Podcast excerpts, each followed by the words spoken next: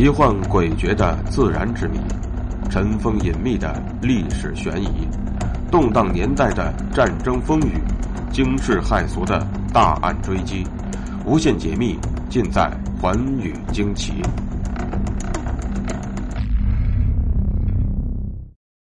大家好，欢迎收听《寰宇惊奇》，我是东方。大家都知道，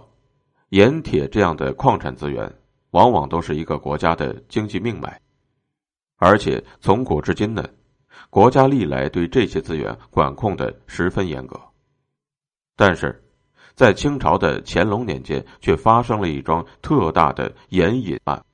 更加离奇的是，清朝的一代名臣纪晓岚也卷入其中。那么，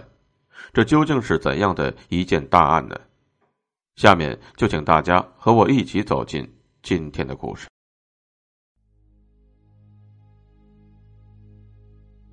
所谓盐引，相当于今天大家所熟悉的专营商品的经营许可证。在古代，盐是一种特殊的商品，它只允许官营，绝不允许私盐的买卖。商人只有在缴纳盐价和税款之后，官府才会发给他们用以支领和运销食盐的凭证，这便是盐引。这一制度早在宋代时就已经确立了。到了明清时期，一直沿用，其目的就是为了防止私盐的泛滥。盐引也是中央财政收入的一个重要来源，所以历代的封建统治者也就特别的重视盐政。在乾隆南巡之时，两淮盐政以备至乾隆南巡为由，每引私自提取白银三两，而这项名目早在乾隆十一年。即公元一七六四年就已经开始征收了，二十余年来，中间经历了多位盐运使，累计银两已经超过了千万两，而这笔巨额款项，历任的盐政从来没有奏报过，全部都是私行之用，这一切在户部的档案中也从来没有见过造报派用文册，如此之大数目的贪腐案件。为何二十多年来没有人发现呢？为什么又偏偏在乾隆三十三年，即公元一七六八年爆发了呢？乾隆三十三年，即公元一七六八年，尤波士担任两淮盐政使。由于此前他早就深知扬州盐商积弊丛生，于是便居其所会，所会未遂，就将扬州盐政的问题捅了出来。他在奏表中先指出了他的前任普福存在的问题。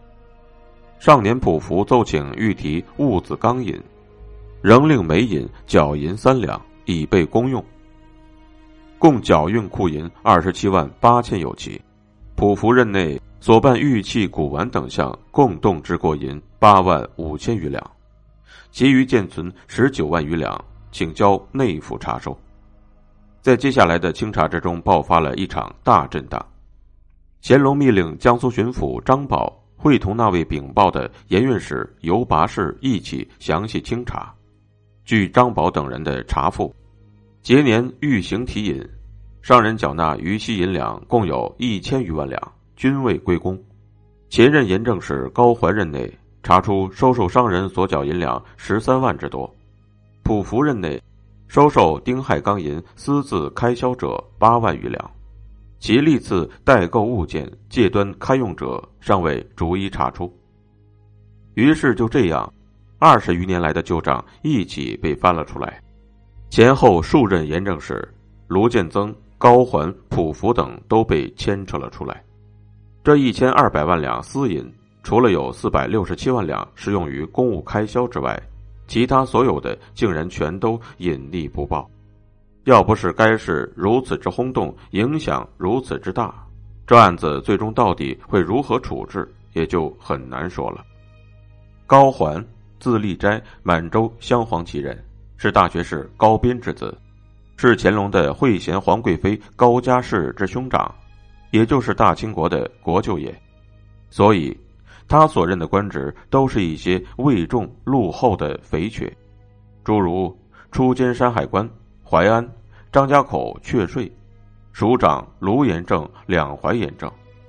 在两淮盐引案爆发之后，据扬州的盐总商供称，盐商们因为高环的特殊身份，另累计送给高环白银十三余万两。而当高环因案作罪之后，孝贤纯皇后的弟弟大学士傅桓居然还从容的向乾隆皇帝进言，祈求看在高环的妹妹惠贤皇贵妃的面子上免其一死。然而，乾隆最终还是下定了主意，要将高环正法。于是他便对傅桓说：“如皇后兄弟犯法，当奈何？”于是，在这样的情景之下，傅桓只能作罢，站立不敢言，以免得引火烧身。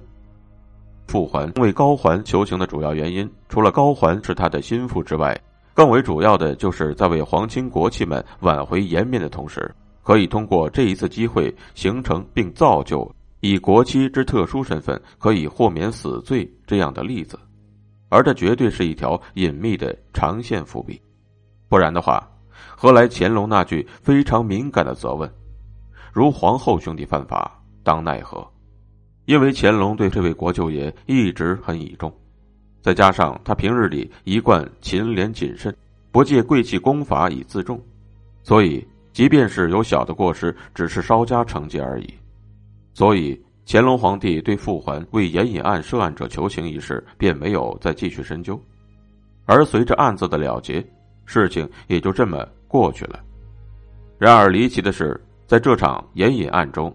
被牵连进去的纪晓岚就没有那么幸运了。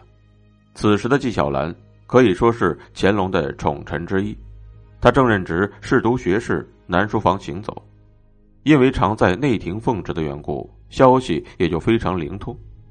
再加上在官场多年，以历练所得的敏锐嗅觉，当他得知自己的亲家前任两淮盐运使卢建增与盐引案脱不了干系，也被查出了亏弊之事，正在建议没其家产，季学士微闻其说，便立刻给这位亲家通风报信。也正因如此，纪晓岚也因泄露抄家一事而被遣戍乌鲁木齐。在清朝历史上如此重大的盐引贪渎之案，就这样结束了。